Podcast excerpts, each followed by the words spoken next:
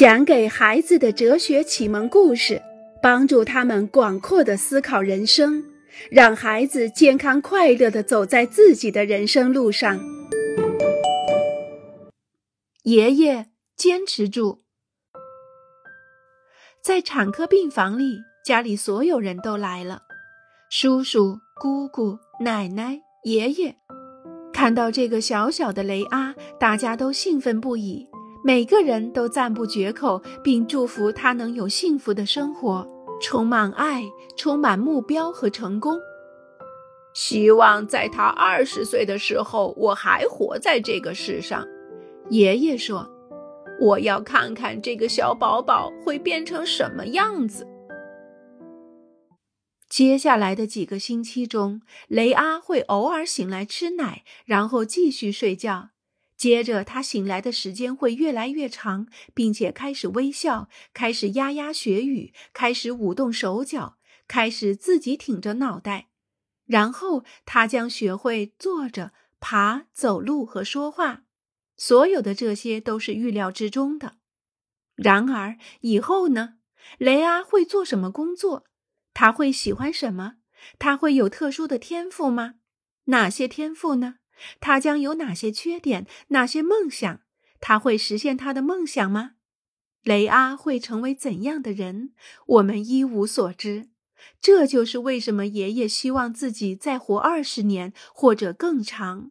现在，他对这个小小的婴儿将会变成一个什么样的女人一无所知。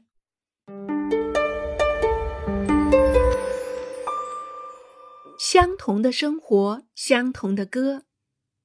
当人们看到燕子窝时，都会为那些刚刚出生的雏燕而感到兴奋。快看，燕子爸爸和妈妈的喉咙通红通红的。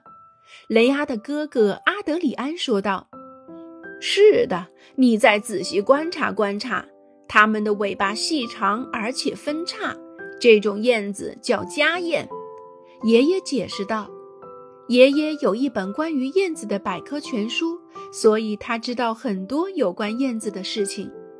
这些家燕总是把巢筑在屋檐上，或者在屋檐里，或者在屋檐外，这要视情况而定。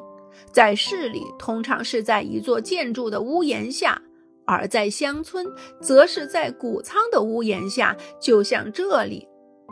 他们是用什么筑巢？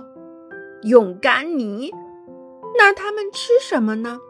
在飞行中捕捉到的昆虫，而且你会看到这些家燕将在我们这里从四月份待到九月份，之后它们就会去很远的非洲寻找温暖的地方。那么以后呢？他们会再回来吗？会的，他们回来的时候，我们就知道春天来了。你知道吗？他们可以找到回巢的路径，不用雷达，不用地图，不用任何帮助。爷爷说道：“他很高兴阿德里安对这些燕子的事情感兴趣。”爷爷无法讲述宝宝雷阿的一生，因为没有关于雷阿的百科全书，但他却可以讲述雏燕的一生。看看这些燕子所属的种类，他就会知道它们筑巢的方式，用什么材料，把巢筑在哪里，它们的食物是什么。因为这些雏燕将重复他们父母的生活，他们的父母也重复着上一代父母的生活，而上一代的父母也重复着上上代父母的生活，上上代的父母重复，等等等等。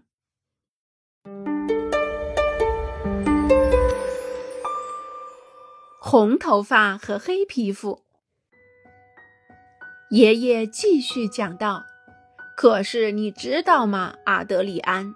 如果雏燕的父母体型更小，喉咙和肚子是白色的，而背部是褐色的，我就不会给你讲同样的故事了，因为他们将会出生在一个湖边、河边或池塘边，而且是在一个地洞里。”在地洞里的鸟，阿德里安惊讶地问道：“是的，这种鸟会在沙子或泥土的峭壁里挖地道，然后把巢藏在最里面。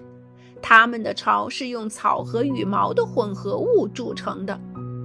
这时，阿德里安听到他的朋友在草地上玩秋千。可是你知道吗，阿德里安？如果雏燕的父母尾巴是白色的，爪子更短。阿德里安打断了爷爷：“爷爷，你说到底有多少种燕子啊？”我想是八十九种。你怎么问这个？爷爷问，很惊讶他提出这个问题。八十九种，救命啊！阿德里安明白了，观察燕子的背部、喉咙、肚子和尾巴，然后就可以知道它们的生活方式了。八十九个故事，天哪！那我呢？那雷阿呢？我们有个红头发的妈妈和黑皮肤的爸爸，我们将有什么样的生活呢？阿德里安问道。这个问题很有趣，令人发笑。因为我们很清楚，雷阿和阿德里安的生活不会由他的爸爸妈妈头发颜色和皮肤的颜色来决定。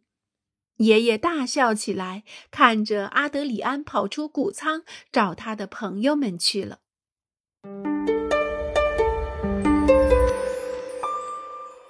自由，海豚、鲤鱼、蜥蜴或是鸽子，就像爷爷谷仓里的燕子一样。他们的生活都是事先预定好了的，就好像大自然早已预见了一切，一切都提前写在那里。生来是海豚，生来是鲤鱼、蜥蜴或是鸽子，就意味着被锁定在一种生活模式中。动物无法改变自己的生活模式。海狸会筑堤，我们都知道；蜜蜂会酿蜜，我们也知道。恒鸟会清洁鳄鱼的牙齿，河马会在河里戏水，这都是它们的天性。那雷阿呢？阿德里安呢？他们会干什么呢？不知道。